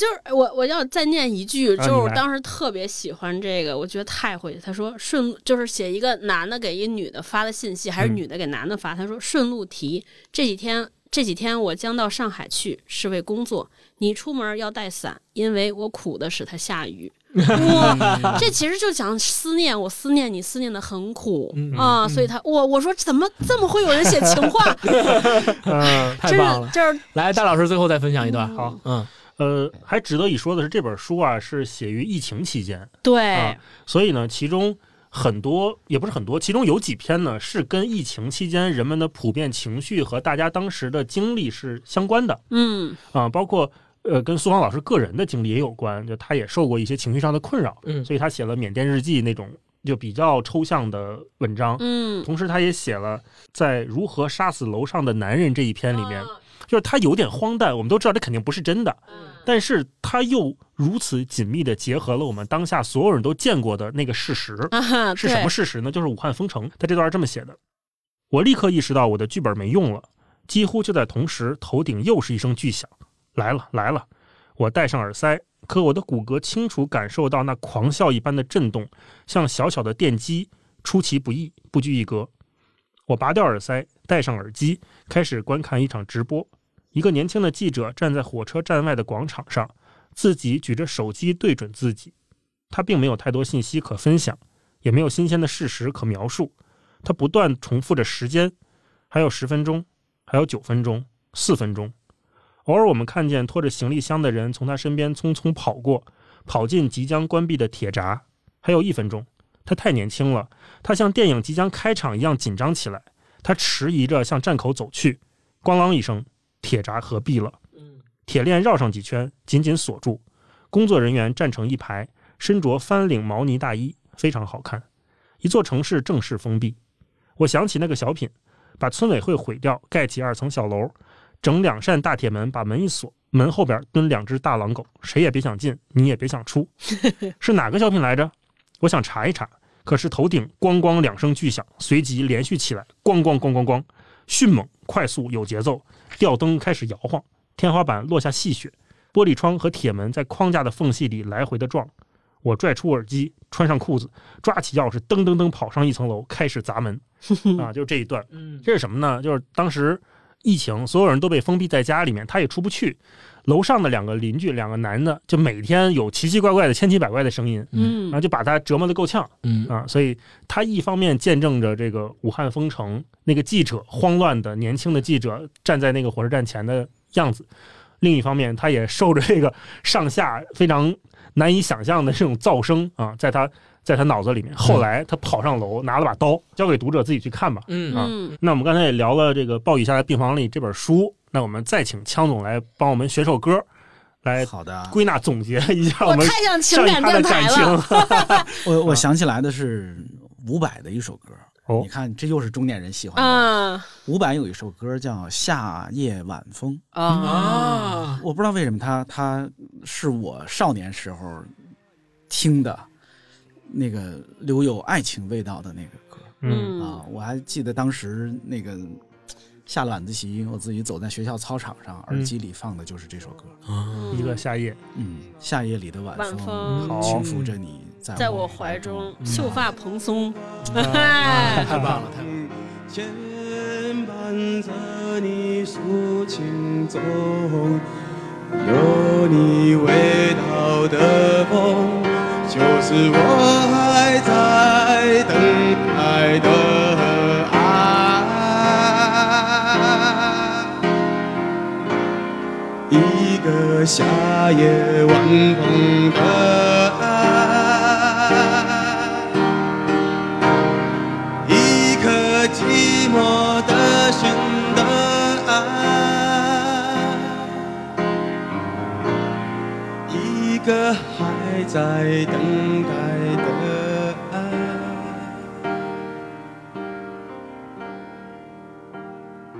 那我们这个书就先聊到这里。啊好，我们今天说聊这个成年人的感情观哈，其实也跟这本书和最近的另外一部电影有关。我们前两天都看了《爱情神话》，为什么这两部作品可以放一起聊呢？也是因为《爱情神话》里面的主角显然不是青年人。不嗯是年轻人，他是我们说的可以说中年人或者说成年人。如果说觉得中年人有点贬义的话哈、我们说他是更成熟的一帮人，他们在处理他们的感情和爱情。所以咱们就简单聊聊对这个电影的感觉怎么样？嗯我还挺好奇的，尤其是枪总，因为我们仨之前嗯我们仨之前在说过节目里面聊过一次。嗯哦，这个电影很值得珍惜，嗯，因什么呢？现在这样的电影太少了。嗯嗯，但是我也得说，我不觉得这个电影是好到一个特别神乎其神的程，度，对，是吧？他还是要结合现在的语境和我们整个电影产业的情况来。对，就是你看，我说它珍贵，它值得珍惜，就是因为这样的电影太少了。是我相信大家都感觉到了，就是对这样的电影太少了。嗯所以当我们看到它的时候，大家都特别拿它当一个宝贝，嗯说总算又有人拍这样的电影了。嗯但是，比如我前两天在正好在微博上，我问大家，就是我也是跟朋友聊天儿，朋友问我说：“你觉得中国大陆拍过好的爱情片儿吗？”嗯我想了半天，真没想出特别好的来。我想出来的可能都是外国的，嗯或者说年代挺远的，香港的哦什么之类的已这经种。成为经典的那些，对，你说中国大陆拍的好的爱情片儿，我真没怎么想出来。我在微博上问大家，嗯哎，大真家是底下人，大家就回回爱情神话的非常多，嗯因为就就大家印象更深刻嘛。嗯，嗯，但实际上我觉得他可能没好到那个程度对，嗯啊。就是他，如果咱们评影史上最好的一流的爱情片儿，呃，咱们评个十部二十部，对我觉得爱情神话恐怕进不了。对，嗯我我相信您您说影史是中国影史吗？都算上吧。都哦算上。就是实际上，我相信咱跟那个编剧导演聊聊，我相信他也不会认为爱情神话说能好载到了入史册，是一个个载入史册的嗯好到那个程度的。对，如果他那么想，他就拍不出这么一个电影 来，真是是吧？嗯是如果他认为那就是高峰，那他就拍不出一部这么好的电影来。是同的，意是的同意，嗯嗯，但是这部电影仍然是珍贵的。嗯嗯，没我错后来想，它的珍贵就在于，咱们就说咱拿照片来比嗯比喻吧，这个片子是磨皮没有那么严重的一个片子，啊，它保留了真实，颗粒感，嗯嗯，保留了那些触感，保留了人生里边的一些嗯瑕疵或者瑕疵、嗯，模糊、嗯，暧昧，对，一些不那么不那么光鲜的时刻光，鲜的时刻。嗯，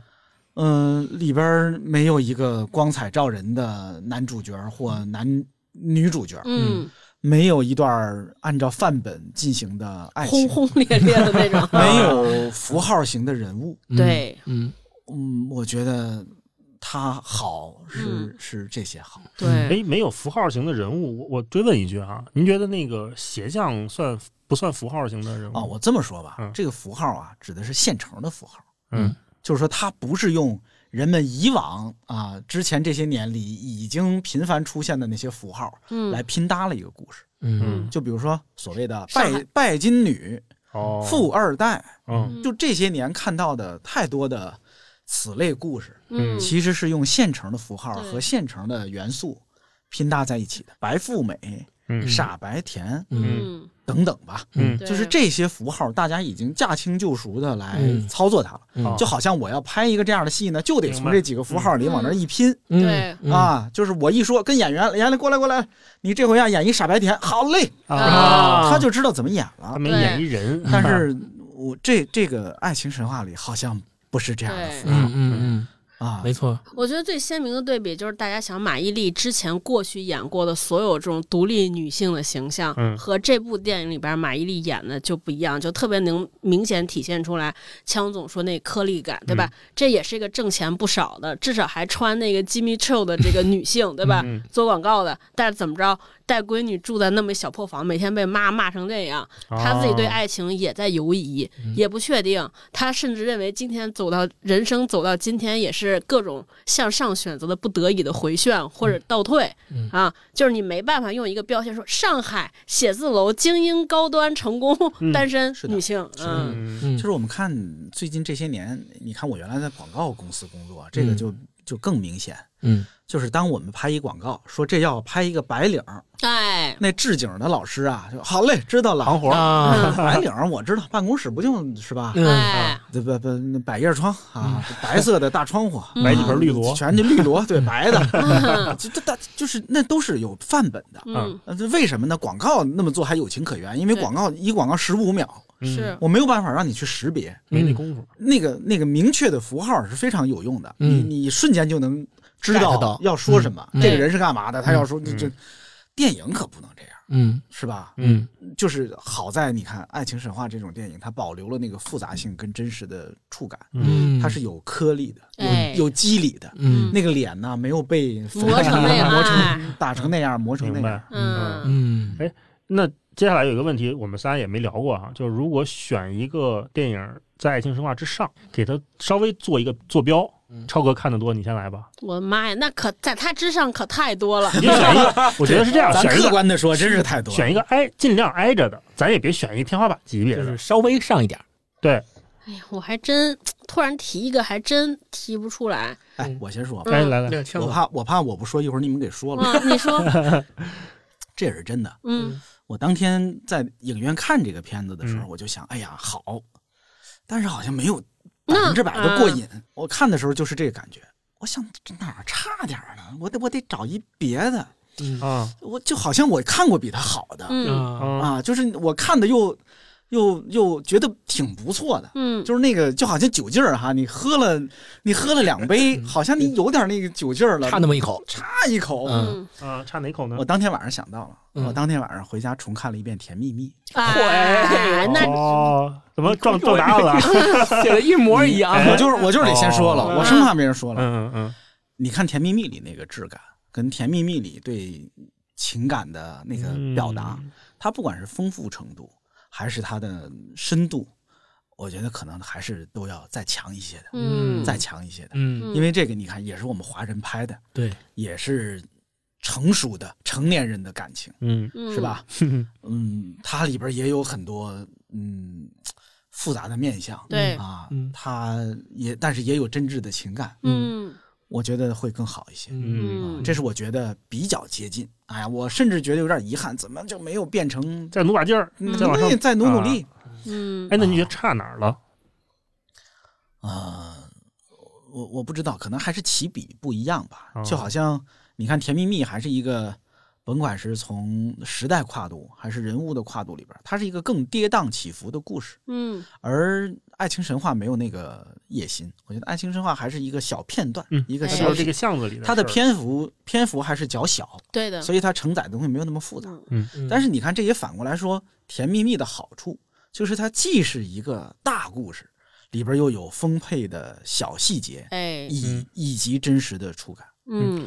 强总说这个，就是我读《暴雨下在病房里》的感觉，嗯就是它有大时代的那种人和人之间的压抑，尤其是还有疫情。对其实我就是特别疫情期待，就是我们现在这两年的作家能用能通过疫情这件事情创作出新的不一样的东西题材嗯啊！你不要再写原来的我们熟悉的那些话题和困境了。我还嗯得再说一个，嗯，我是我最近这两天看的，嗯这个可以可是一个小品，哎可是一个就是场景和故事的篇幅那个跨度都不大的一个作品，嗯嗯是一个芬兰和俄罗斯啊几国合拍的一个电影吧，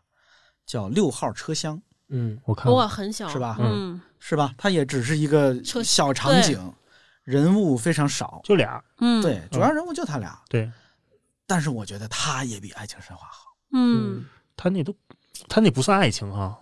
我觉得算，算吗？我觉得算。哦啊我觉得他，你觉得那小伙子是喜欢这女孩？我觉得他跟《爱情神话》甚至是主题是一样的，嗯就两个人的试探、嗯触碰，到最后结尾处是你看见那个啊火苗刚有点起来，哦啊那个片子就结束了。哦嗯后来怎样了？像六号车厢里根本也没讲。嗯但是我觉得六号车厢的细腻程度，那个颗粒感嗯会比爱情神话会，爱情神话还是有一些溜光水滑的地方，嗯啊，有一些那样的嗯地六方。号车厢我最喜欢的就是他俩在那个雪里边最后玩闹那一块儿，嗯感觉是一团火在雪里面在燃烧，那个意象哇，真的非常棒。嗯我想的，我我这我刚才你们俩聊的时候，我想的它不是个电影，是个电视剧，就是那个港剧《大卫和马嘉烈》，嗯也是讲一段香港的年龄偏大的，就是中年人的那种爱情，嗯甚至是婚姻，两个人认识好长时间，到底该结婚，下一步还是该分开？就我我是觉得那个细腻程度，就是其实就是枪总说那个锋利程度，嗯我其实是觉得，如果让我觉得哪儿有点不够，我其实就是觉得《爱情的神话》还差一点锋利，就是人之间的试探，我觉得他还是很多事儿没说就划过去了。为了让这个甜蜜、美满或者童童话，是嗯显得上海生活这个样貌更漂亮，所以有一些呃更难堪或者更现实的嗯东西，他绕过去没讲。哎，你们啊看过那个《大豆田和三那个前夫》吗？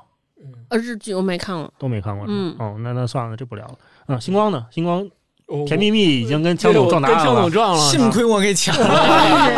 英雄所见略同对，。跟枪总撞了甜蜜蜜，因为我确实是看《爱情神话》的时候，我就突然有想到说，有没有一部电影，它也是描写这种非常真实的、非常有颗粒度的这样的感情？嗯然后我一下我就想到了《甜蜜蜜》，就我觉得有点像咱们今天聊的《暴雨下的病房》里这个感觉，嗯因为你看它那里面的设定，呃，黎明黎明演的那嗯个角色，他本身是在天津是有这个。未婚妻的，他是到香港去打工，然后求学的。然后他在这个过程当中认识了张曼玉演的这个角色，然后同时他们两个之间其实互相肯定是有爱情的，喜欢对方，但是因为生活呀、际遇呀、种种前途啊等等方面的考虑，他们最终没有走在一起。哎，各自都有了各自的归宿，嗯我们叫归宿。然后电影的最后就是他们两个又在纽约在橱窗前面又又相见对了，那个时候已经是物是人非了，很多年之后了。那那个电影定格在那儿的时候，就给你留下一个非常非常隽永的画面，一个。想象力，一个未来的留白在那块儿，嗯所以我觉得这个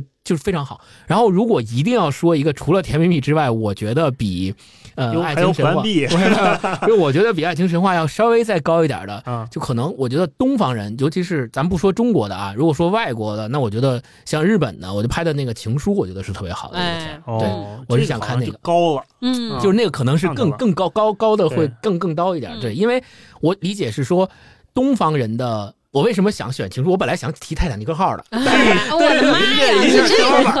个 但是本来又想的是说，西方人的那个爱情观的表现，其实跟我们内敛的这种东方人的爱情观表现可能有不太一样的对地你方。还不如说婚姻故事那个西方啊呃的那个多小， 对，那个也是比较小的啊、嗯但是我就说，为什么要提情书，就是因为日本人他们在对这个爱情的表达上面也是有这种这种感觉。最后，它其实是一个暗恋的故事，是一个哎非常非常美的暗恋的故事。嗯所以，它这里面过程当中，我觉得也是能够体体会出来那种感情的。所以，我嗯是想说这两个。嗯，对大老师呢？我之前看过一个日本电影叫《花束般的恋爱》，啊啊对对对对对对对对，我看了其，实板垣瑞二我们也聊过他那个往复书简嘛，对，是一个非常知名的编剧，然后他也写书，也特会写这个，特别会写对白，嗯然后花束般的恋爱就是两个年轻人相爱又分开这么一个故事，两个人无比的契合，然后无比的合拍。到了对方家，发现这这不是我们家的书架子吗？嗯就是书架上的书都一样，然后喜欢东西也一样，喜欢面包店也一样，然后最后两个人还是要分开了。这就是一个更长的时间维度塑造了一段感情。那嗯不光是那种年少的时候，我们两个人相见火花四溢，那嗯啊我没你就不行。这段他有，中间两个人因为工作、因为生活、因为家庭的种种原因，两个人有不和，有家庭的摩擦，也有。最后是一个两个人成长之后体面的结束。这中间还有各种各样的隐喻，比如他们共同喜欢的一个面包店啊，嗯一个老太太开了好多年，但是他们分手之后发现这个面包店后来也也关门了嗯啊，好像象征着某种东西的结束。嗯最妙的是，分手了若干年以后，他们其中一个人在看谷歌街景，那个谷歌街景是有延迟的嘛，对，发现谷歌街景照下了他们俩当时牵着手走过这条街时候的样样子对，嗯啊，当然脸肯定是模糊掉了，能看到他们俩的身影，哇，真的是一个完美又戳人的感觉。嗯我就觉嗯得，如果说比《爱情神话》让我更欣赏一点点的电影，那可能《花束般的恋爱》更符合刚才我们这这道题的这个嗯设定。啊对是对是对明确白实是，嗯嗯，那我咱们聊完书，我特想问你们仨一个问题，因为我们现在应该属于婚姻或者爱情的不同阶段，我特想知道，就是嗯你们对于爱情的变化，你们觉得这么些年随着成年龄的阅历的增长，对于爱情或者爱这个事儿有没有认识，有什么你们你们觉得特别大的变化？嗯，嗯，相枪母相总来呢吧？， 众望所归。啊，对，好像哎，我作为一个中年人代表 嗯，我确实是长了一些年纪之后，可能才明白，我觉得一个挺重要的道理，嗯就是喜欢和爱是不一样的，啊，爱和恋爱，当这个恋爱指的是一段关系的时候，哎，又是不一样的。嗯，而恋爱和婚姻中间又有着一个巨大的距离。嗯从喜欢年轻的时候啊，觉得好像喜欢那就是了爱不地了啊，喜欢就是爱，哦，爱就得在一起，嗯就得恋爱。那恋爱就最后八就得成结婚结婚。嗯反正我在我年轻的时候，小时候那个年代，好像大家觉得是这样的。嗯但是现在年纪大点儿，发现这几个概念中间儿，甚至这几个概念本身，都是一个巨大的空间，甭管是在他们中间的那个缝隙，还是在他们自己这个概念里头，其实都可以容纳很多嗯各种各样的感受，各种各样的不同层级的嗯，故事嗯嗯藏在里头。嗯嗯嗯呃，这可能是我觉得自己作为一个中年人，可能最大的感受。嗯，嗯，星光呢？超哥先来， 你再想啊想，就是就按照这婚龄的长 短是吧？聊这个事孩儿子。大大小，啊对，我是这样的，我是第一个，我特别大的感触就是，以前我们谈爱的时候，羞于谈需要，就是我们认嗯为爱这个事儿就很纯粹。比如说，咱们说咱们俩因为需要，或者因为有一些现实原因在一起，觉得爱是不纯粹的。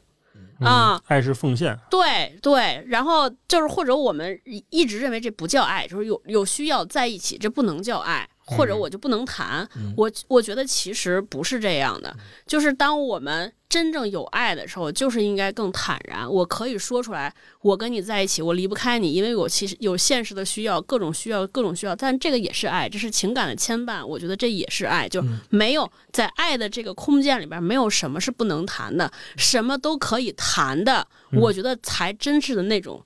真挚的那种最高浓度的爱啊，嗯就是对把自己完全打开，对对，这是第一个。第二个，其实我觉得跟枪总那个感受有点像，就是爱这件事情是不是非要有结果？比如说恋爱，嗯，我喜欢是不是非要发展成爱？爱是不是非要恋？恋是不是非要 结婚？对，对就是就是我们以前认为说咱俩喜欢，但是没表白，就说明我这白喜欢了。啊， 啊，咱俩喜欢在一块儿没在一起，那我也不行啊。或者我俩爱了半天分手了，也是失败的。我就觉得在爱情里，我现在觉得就是在爱和感情里边儿没有失败和对错这个概念，是的，就是最美好的是我们俩之间那个感情迸发的那一刻。所以我有的时候特别喜欢看那种电影，比如咱俩吃了顿饭，或者尤其像那种恋爱三部曲，什么 Before After 什么，就那、那一段，就是我们在火车上相遇，经历了一次美妙的谈话。在这个谈话的过程中，我喜欢你，爱你，但是下车之后，咱们各回各家，各过各的生活。那你嗯说刚才在激情迸发的那一刻的交换，那个爱不珍贵吗？嗯不美妙吗？我觉得不是。但是以前年轻的时候就觉得我靠没在一起太遗憾了啊嗯啊，白聊了，就是更追求那个结果。咱俩恋爱了，那咱俩的下一个目标就是结婚。嗯，那咱俩结婚了，咱的下一个目标是不是得生个孩子？哎，或者说咱的目标是不离婚，总得往下一直过着。嗯但是如果说我们的目标只是说现在咱俩的感情特别好，咱们俩现在在一起，在当下，那是不是很多问题就迎刃而解了？哎就，我我我觉得，我接着大一老师说的这个说吧，就是我我的一个，你说升级也好，还是进阶也好，对这个的认识，就像大一老师刚才说的，就是我们在年轻的时候总是愿意去追求一段有结果的爱情，或者是觉得这个东西如果没有结果，我就白付出了，嗯我对你的付出就是瞎了，我瞎脸了，啊要么就是你瞎脸，要么就是我瞎脸，对好像反正就是空腹了嘛？就白付出了，对，嗯辜 就是负对辜负，互相辜负了。对，然双后向辜咱们负现。咱们现对咱们现在也有老一个词叫双向奔赴嘛，所嗯谓对吧？但实际上我们发现，就是随着年龄的增长，我会发现其实。不一定一定要追求一个什么样的结果，因为往往那种结果是不是你们两个人共同就是想要追求的，它可能是社会赋予的，可能是朋友之间看别人有了，别人结婚了，你俩谈，别人谈三年结婚了，你谈三年是不是不结婚就就好像哪有问题？其实这个我觉得是可有待商榷，也可以去探讨的。嗯但是我是认为两个人在一起，就是像大一老师说的，我要享受当下。对我觉得这嗯个可能是我对这件事情的一个新的迭代的认知。哎哦，我想接着星光这个说，我前两天因为还跟一个朋友在聊，他就是所谓的就是被我有一段失败的婚姻这个事儿困困扰了非常久，而且由于这个产生非常大的情绪问题。礼拜一的时候，我们俩在微信上聊这个天儿，我就跟他说，我说第一，我也不认为婚姻这个事儿没有所谓失败，不能因为说这男生背叛你，你就觉得我是一个 loser，我失败了。你是不是因为我过度？他就开始进行自己进行特别大的反思。他说是不是因为我在婚姻关系中做错了什么？自我我不怀疑嗯该这样，我不该那样，就是因为我这样这样导致了他不爱我，他跟别人好了。我觉得我是个失败的人，我们俩失败的婚姻。我说你可千万不能这么想。就是我年龄大之后，我就觉得爱这个事儿就是可以无缘无故的有，也可以无缘无故的没。嗯就是我以前就觉得爱是两个人的事儿，后来我才觉得爱其实是一个人的事儿，就是我爱你。就是我自己的事儿，和你爱不爱我没关系，不是因为你爱了我我就爱你，或者也不是因为你好，你优秀，你怎么样我才爱你。我觉得真正的爱你说不出来理由，你就是一瞬间，也许他就是转身做一面条，你就突然那一瞬间就有了，也有可能就是今天他洗脚就没了。嗯，跟你嗯干啥没关系，然后我就嗯开解他半天，我说你可真是爱爱，真的就是一个人的事儿嗯，嗯啊，他有可能就是就是那天突然间就失去这个功能嗯啊，看你就不一样了啊，嗯我就安慰他半天嗯，，哎，那刚才聊半天啊，最后我们还有一个造句题，嗯，就是爱是什么？我我嗯们想让每个人造个句，当然这个句子肯定不是说唯一答案，也不是唯一标准，嗯它也不可能全面。我们就说说各自认为的片面的爱是什么。嗯星光先来吧，在之前就是我本身特别特别喜欢那个舒婷那首《知香树》嘛，其实他那里面描写的那个感觉，就是我我心目中一直觉得爱情真正的忠贞的爱情，一个真正的美好的模样就应该是那个样子的，就是。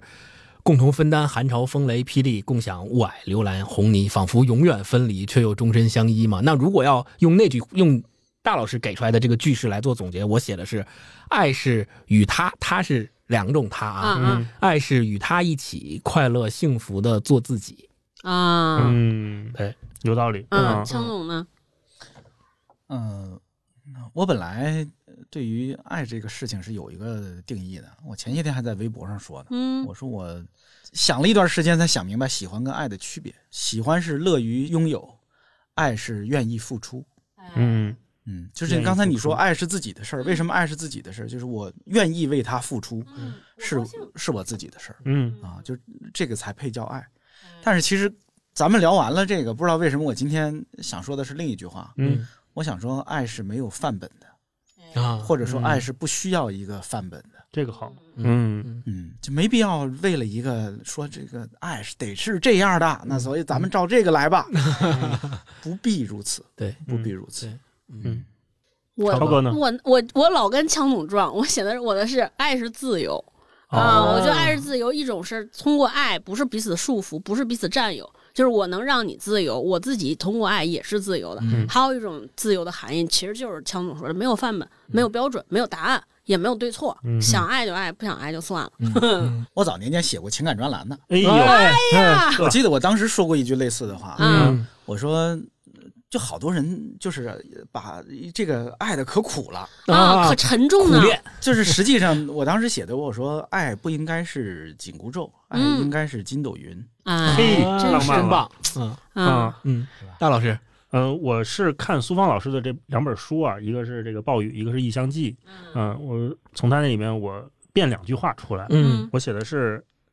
爱是日日夜夜持续惦记着，把最好的和最后的都给他。啊，嗯我就在想，我回答这个题的时候，我就想，如果让我对霹雳说一句，或者说让我来形容我对他的感情的话，嗯嗯把最好的和最后的都给他，这是我愿意做的。嗯嗯我觉得这是去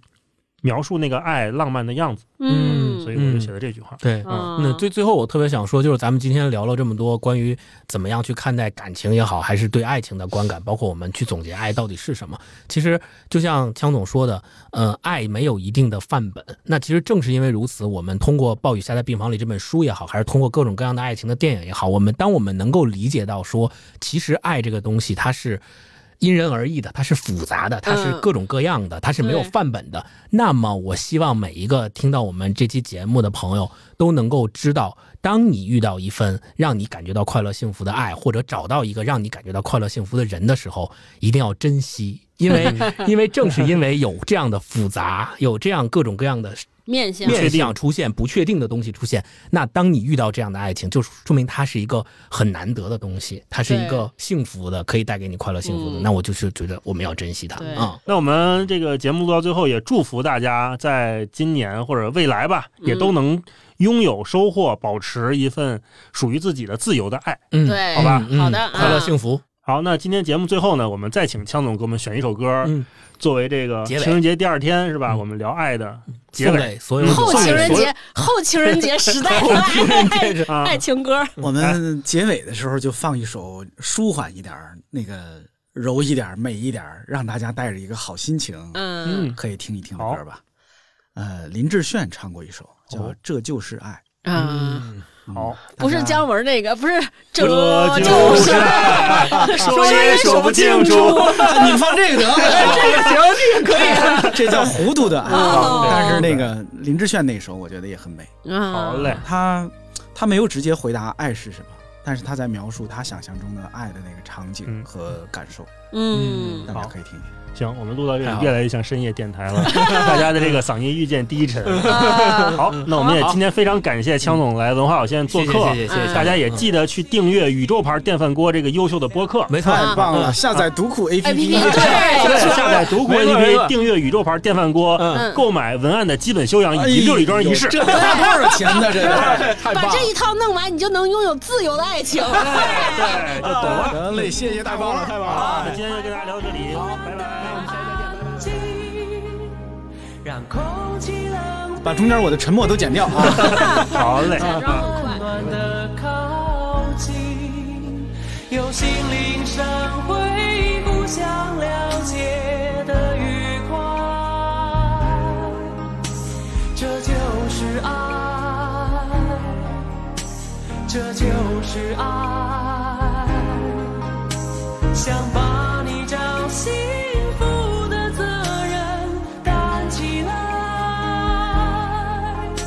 就让我爱，好好爱。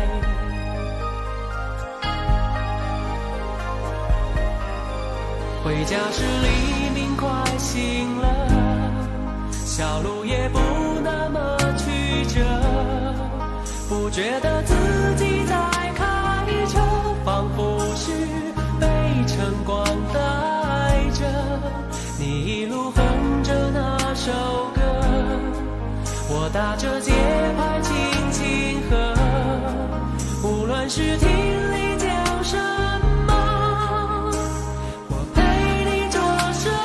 么，永远是不疲不累的，有心灵上会互相了解的愉快，这就是爱，这就是爱。想把你找幸福的责任担起来，就让